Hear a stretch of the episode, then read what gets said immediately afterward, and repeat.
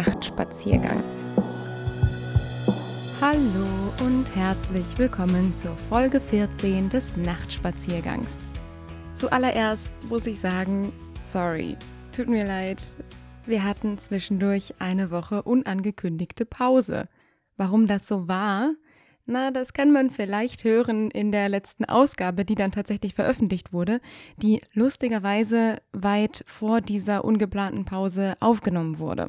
Und so sehr ich dort gepredigt habe, es ist in Ordnung, auch mal etwas nicht zu machen, so sehr habe ich mich darüber geärgert, dass ich den eigentlich aufgezeichneten und fast fertigen Podcast nun doch eine Woche zu spät gesendet hatte. Das war letzte Woche. Tja, und diese Woche geht es dann folgerichtig, zumindest folgt man meinen Gefühlen, ums Entschuldigen. Denn der Text, den ich euch letzte Woche vorgelesen habe über Zusammenhalt und darüber, dass man auch mal die Kontrolle abgeben kann und es trotzdem funktionieren wird, der hat einen Nachfolger bekommen. Und zwar ist das noch gar nicht so lange her. Zwei, vielleicht drei Wochen von jetzt aus gedacht, also Anfang Mai 2021. Aber das Thema Entschuldigen ist für mich schon viel älter. Vielleicht genauso alt, wie ich selbst bin. Ich weiß nicht, wie es euch geht, aber für mich ist das das schnell hingeworfene Sorry, oh, tut mir leid, extrem enger Begleiter meines Alltags. Wenn ich mich beobachte und ich gehe durch die Straße, jemand kommt mir doof entgegen, weicht nicht aus und ich springe dann erst kurz vor knapp zur Seite, entschuldige ich mich. Sorry. Darum war ich auch da, wo Sie gerade laufen wollten. Hm. Wenn ich nicht antizipiert habe, was jemand anders gebraucht hätte und das dann merke, nachdem ich das Falsche gemacht habe, ah, sorry. Und es gibt noch so viele andere Situationen, die ich im Einzelnen jetzt gar nicht mehr so erinnere, weil sie mir so in Fleisch und Blut übergegangen sind. Ich bin sicher, es gibt den ein oder die andere da draußen, der oder dem es ganz genauso geht. Lieber schnell entschuldigt als ärgerlich angeeckt. Oder lieber die Verantwortung bei mir selbst gesucht, als jemand anders verantwortlich zu machen, weil vielleicht ist er das ja gar nicht und dann ist es leichter, selber die Verantwortung zu übernehmen und auch zur Lösung beizutragen. Das ist ein hehres Ziel. Und das ist gut. Ich finde, im Großen und Ganzen ist das eine gesunde Einstellung zum Leben, die anderen mitzudenken und zu überlegen, wo die eigene Verantwortung für die Umwelt liegt. Also weiter so. Was aber nicht passieren darf, ist, dass wir uns mit so einer Entschuldigung und dem Gefühl dahinter selber geißeln. Und ich glaube, das geht schneller, als man gucken kann. Und ich glaube auch, dass das immer damit zu tun hat, worum es geht. Wenn ihr euch jetzt mal an eure letzte Entschuldigung erinnert, könnt ihr euch ja selber mal fragen, warum war die jetzt besonders wichtig? Oder warum habt ihr euch dafür entschieden, euch zu entschuldigen? Und wie hat sich das nachher angefühlt? War es vielleicht etwas, was mit einer Person zusammenhing, die euch besonders wichtig war, oder etwas, wo ihr im Nachhinein selber gemerkt habt, Mensch, wenn mir das passiert wäre, dann hätte ich auch eine Entschuldigung erwartet. Dann sind das Fälle, die, so die Psychologie, mit einer höheren Wahrscheinlichkeit Last verursachen, weil sie einfach näher an unserem Wertesystem sind, näher an dem, was uns wichtig ist und evolutionspsychologisch auch näher an unseren Grundbedürfnissen, nämlich in einer Gemeinschaft zu sein, das war den Menschen vor einer Million Jahre vor uns. Oh Gott, jetzt habe ich mich geoutet als äh, Menschheitsgeschichtsunwissende. Aber ihr wisst, was ich sagen möchte. Den Menschen vor unserer Zeit war die Gemeinschaft nicht nur Freude, sondern auch Lebensversicherung. Entsprechend wichtig ist es uns, mit den Menschen, mit denen wir Gemeinschaft pflegen, auf einem guten Fuß zu stehen. Das ist also in uns verankert, wie die Angst in uns verankert ist und andere Grundgefühle, auch Hunger oder der Wunsch, uns fortzupflanzen. Deswegen dient Entschuldigung dem Ziel, die Rolle in der Gemeinschaft auch zu erhalten. Und gleichzeitig steckt in diesem Beispiel, was ich euch gerade gegeben habe, noch etwas Persönlichkeitspsychologisches oder etwas Identitätsbezogenes. Zum Beispiel, dass das, was uns leid tut, sehr eng mit unseren eigenen Werten zu tun hat. Das heißt, je näher das, was wir als Fehlverhalten von uns wahrnehmen, an dem ist, was wir von uns selber erwarten, an den Werten, die uns wichtig ist, desto mehr berührt uns das in unserem Kern. Und desto mehr leiden wir darunter, wenn wir das in unserer eigenen Wahrnehmung und in unserem eigenen Urteil falsch gemacht haben. Ganz anders ist das zum Beispiel, wenn wir vielleicht im Beruf oder in einem Team etwas falsch gemacht haben, wo uns jemand anders die Sache größer machen möchte, als wir sie selbst empfunden haben. Dann entschuldigen wir uns auch aufrichtig, aber eher aus der Idee einer Rolle heraus. Dann kommt natürlich dazu, wenn euch jetzt der Punkt Verbindlichkeit oder Perfektion oder was auch immer besonders wichtig ist, könnt ihr natürlich auch ähnlich darunter leiden. Aber das Beispiel sei gemacht. Mit dieser doch sehr langen Vorrede möchte ich euch mitnehmen in eine ganz persönliche Schulderfahrung. Denn gerade dieser Teil, den ich gerade erzählt habe, Schuld, die ich selber auch anerkenne als, Mann, das war jetzt richtig doof, die fällt mir besonders schwer. Und genau darum geht es in dem heutigen Text. Wie gesagt, ungefähr von Anfang Mitte Mai. Und worum es da genau geht, das hört ihr am besten selbst. Sorry. Ich bin eine von denen, die sich permanent für alles entschuldigt. Manchmal auch dann, wenn ich selber weiß, dass ich eigentlich gar nichts dafür kann. Ich merke das oft nicht mal mehr. Also, ob ich etwas dafür kann. Ich habe schon Entschuldigung gesagt, bevor meine eigene Schuldevaluation noch gar nicht abgeschlossen ist. Zugegeben, wenn diese Evaluation abgeschlossen wäre, käme ich in 99 von 100 Fällen wohl auch dank eines schillernden Cocktails von Zweifeln, Empathie und mangelndem Selbstwert auf eine Schuld meinerseits. Aber das ist vielleicht eine Geschichte für einen anderen Text. Das Entschuldigen hat nämlich so direkt gar nichts mit Schuld zu tun. Es ist vielmehr ein Deckmäntelchen, ein Schutzschild oder auch ein Schaumstoffring, der meine Ecken und Kanten vor der Welt verbergen soll. Denn wenn ich sage, dass es mir leid tut, dann beuge ich potenzieller Kritik oder vielleicht auch nur dem leichtesten Anecken vor. Und ich schütze so mich selbst. Das glaube ich zumindest. Denn eigentlich nehme ich mir so nur die Kanten, mit denen ich mich selbst verankern möchte, so dass mich nicht jeder Windhauch umpustet. Für dieses Selbstbild sollte ich mich eigentlich vor mir selbst entschuldigen, denn eigentlich möchte ich das gar nicht sein. Das umpustbare Wesen, das an der Welt entlang gleitet, sich anschmiegt wie Knete und nicht seinen eigenen Raum einfordert. Und ich glaube, ein Teil von mir ist das auch nicht. Der zankt sich nur immer mit dem Teil, der das ist, und naja, auch das ist eine andere Geschichte. Denn heute geht es um ein Entschuldigen, was ich das Schlimmste finde. Eines, wenn ich wirklich, wirklich, wirklich weiß, dass ich etwas falsch gemacht, in den Sand gesetzt, unachtsam herausgehaut oder schlichtweg vergessen habe. So wie letzte Woche. Ich habe einige dicke Bretter zu bohren und bin derzeit alles andere als mit Zeit, Muße oder Konzentration gesegnet, weil ich so wahnsinnig viel zu tun habe. Merkt ihr was? Bevor ich schon davon erzähle, was ich eigentlich falsch gemacht habe, rechtfertige ich mich schon. Faszinierend. Warum auch immer, jedenfalls habe ich letzte Woche die angstfrei Endredaktion total vergessen.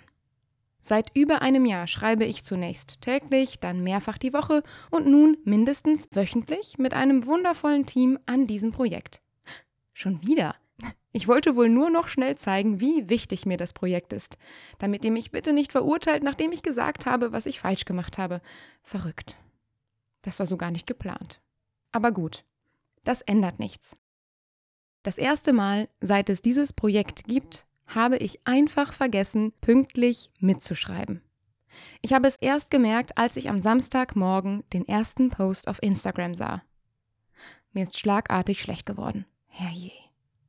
Diese tollen Menschen hatten wegen mir mehr Arbeit, vielleicht sogar Stress. Vielleicht möchten sie mich gar nicht mehr dabei haben. Ich habe bestimmt für immer mein Gesicht verloren. Wie konnte mir das nur passieren? Ich habe mich ganz fürchterlich gefühlt.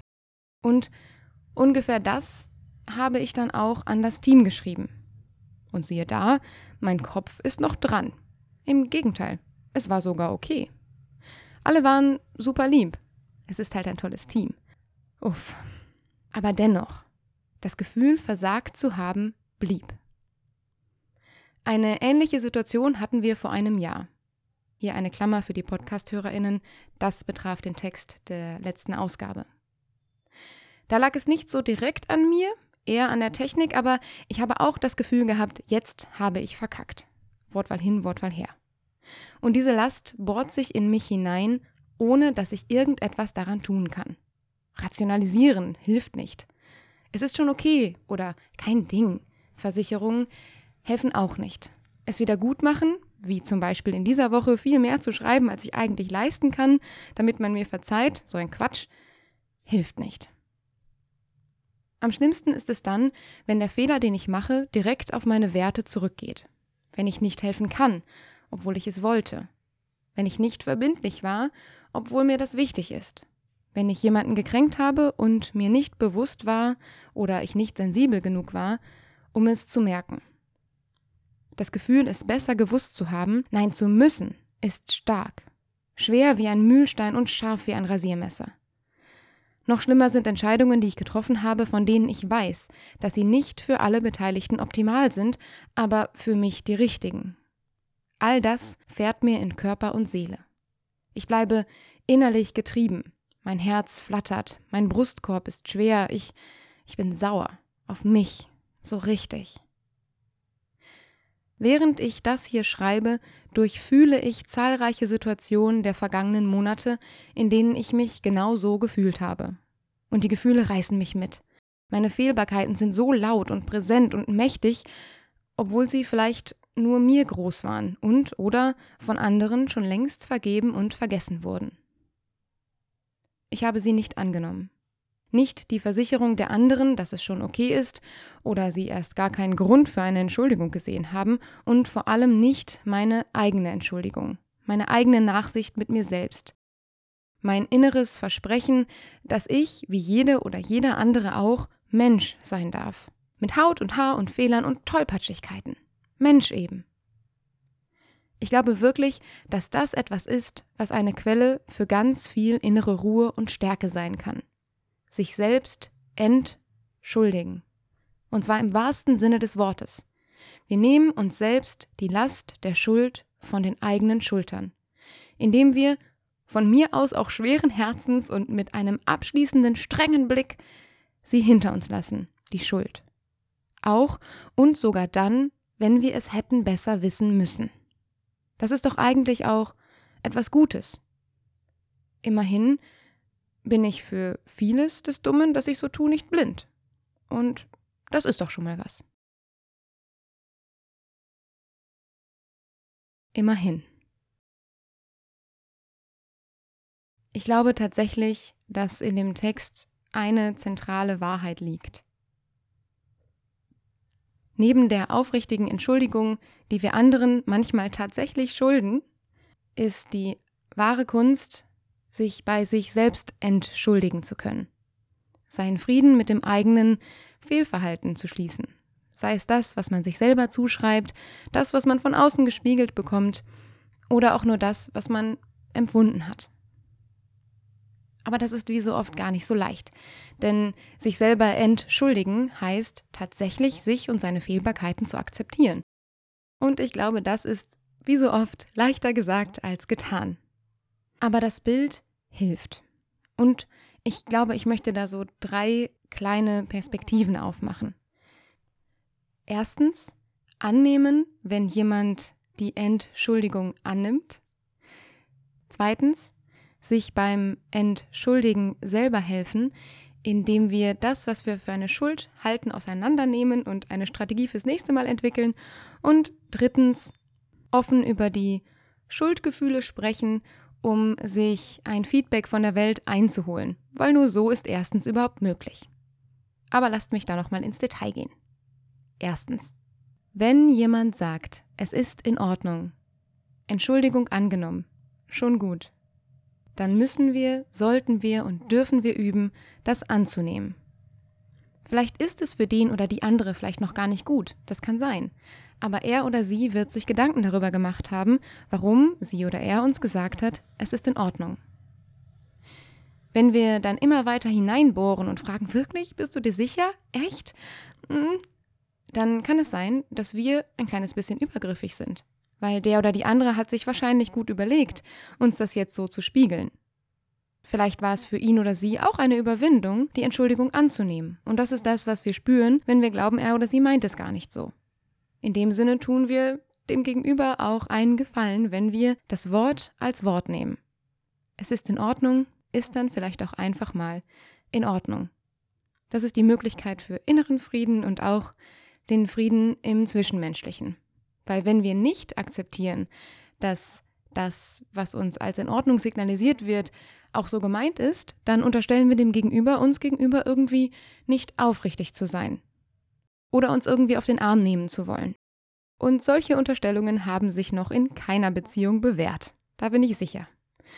Und wenn ihr doch unsicher seid, wartet auf Punkt 3. Zweitens. Wie gesagt, ich habe viel, viel, viel Erfahrung mit dem Gefühl von Schuld auf meinen Schultern. Und was mir geholfen hat in den vergangenen Schuldszenarien ist, das Ganze für mich zu evaluieren. Erstens, warum habe ich mich eigentlich schuldig gefühlt? Zweitens, was habe ich gemacht und warum? Und drittens, was sind Momente in der Zukunft oder Signale, wo ich erkennen kann, dass ich in eine ähnliche Situation hineinschlitter? Dann lege ich mir eine Strategie zurecht, wie das vielleicht nicht mehr so oft passieren kann, am besten gar nicht. Natürlich ist auch das eine Illusion, ich bleibe ja Mensch und Fehler werde ich weiterhin machen, aber mir gibt die Überlegung nach einer Strategie irgendwie inneren Frieden. Und vielleicht hilft es auch euch. Die Wahrscheinlichkeit ist groß, denn die Psychotherapie nennt das Ganze Selbstwirksamkeit und das hat damit zu tun, dass wir unsere Sorgen, Ängste, unser Leben, unsere Möglichkeiten selbst in die Hand nehmen und zwar auf Basis unserer Ressourcen. Und eine Ressource für Menschen, die so komplex über Entschuldigung nachdenken, ist auf jeden Fall, dass sie so komplex über Entschuldigen nachdenken können. Also nutzt sie, macht eine Strategie fürs nächste Mal und das Ganze fühlt sich gleich viel weniger dramatisch an. Und drittens, teilt die Schuld nach außen. Das klingt paradox, weil eigentlich wird das Gefühl von Schuld umso größer, je mehr Leute davon wissen. Gleichzeitig schaffen wir, wie so oft, eine Infrastruktur, in der jeder und jede über solche Sorgen sprechen kann. Und dann stellen wir fest, ach Mensch, die anderen sind gar nicht so fehlbar, wie wir glauben. Und die haben auch das Thema Entschuldigung. Da fühle ich mich mit meinem eigenen gar nicht mehr ganz so schlecht. Vielleicht. Im Idealfall. Und der zweite Teil von drittens geht in Richtung der Person oder der Gruppe, der oder denen ihr euch gegenüber schuldig fühlen könntet. Auch hier hilft es, klar zu artikulieren, hey, das tut mir leid, so und so möchte ich das beim nächsten Mal vermeiden, bitte nimmt meine Entschuldigung an. Im Fall, wenn ihr wirklich eine konkrete Sache habt, die ihr vielleicht echt falsch gemacht habt. In dem Fall, wenn ihr nur eine diffuse Schuld empfinden solltet, hilft auch dann das offene Gespräch. Das trifft zum Beispiel auch dann zu, wenn jemand euch gesagt hat, es ist schon okay, aber ihr habt das Gefühl nicht, dass es okay ist. Dann hilft das Gespräch immer. Und zwar kommt es dann, glaube ich, darauf an, wie man das Gespräch beginnt. Dann ist es wichtig zu sagen, hör mal, ich weiß, du hast gerade gesagt, das ist in Ordnung, aber irgendwie komme ich aus dem Gefühl nicht raus. Ich nehme wahr, dass ich vielleicht mit meinem Verhalten dieses oder jenes bei dir ausgelöst habe. Und es tut mir wirklich wahnsinnig leid ich möchte dir nochmal die Gelegenheit geben, das auch nochmal auszudrücken oder so. Und dann gibt ihr dem Gegenüber die Chance, sich nochmal zu positionieren. Ab und an wird das auch genutzt und das kann dann schwierig sein, das kann auch ein bisschen wehtun, aber dann könnt ihr viel besser annehmen, wenn jemand sagt, es ist in Ordnung, weil ihr wisst, er war aufrichtig mit euch, wo er oder sie steht und dann ist es okay. Wenn aber jemand sich dagegen entscheidet, das nochmal aufzugreifen, sondern sagt, nein, es ist wirklich in Ordnung, dann geht zurück zu Punkt 1 und dann ist es in Ordnung. Es erleichtert euch auch, den Frieden zu schließen. Wenn ich mir jetzt vorstelle, dass wir gemeinsam eine Infrastruktur schaffen, in der diese drei Punkte möglich sind, für uns selbst, aber auch im Miteinander, und wenn wir uns gegenseitig so ein bisschen entlasten können, uns beim Entschuldigen, beim Tragen helfen, dann finde ich das ziemlich gut. Weil wie so oft schaffen wir eine Infrastruktur, in der wir viel besser sein können, wer wir sein wollen und uns fühlen können, wie wir uns fühlen und darüber sprechen können, ohne uns irgendwie blöd dabei vorzukommen. Das wäre doch schön. Lasst uns das mal machen. Und damit endet der 14. Nachtspaziergang. Ich bedanke mich fürs Zuhören, fürs Mitdenken, fürs Mitsprechen und freue mich total, dass dieses Projekt immer größere Wellen schlägt. Teilt es also gerne gerne auch nur einzelne Folgen. Mir ist letztens aufgefallen, dass auf Apple Podcasts und auch auf Spotify nicht mehr alle Folgen zu haben sind. Auf meiner Webseite ist das anders. Unter www.katharina-hayek.de findet ihr ganz oben unter Podcasts alle Folgen nochmal zum Nachhören, wenn die also bei euch auch bei Apple verschwunden sein sollten. Dies gesagt, möchte ich nochmal daran erinnern, dass ich mich über Feedback freue und entlasse euch in den Tag, in den Morgen, zum Wäscheaufhängen, in die Nacht oder wo auch immer euch der Tag jetzt hinführt.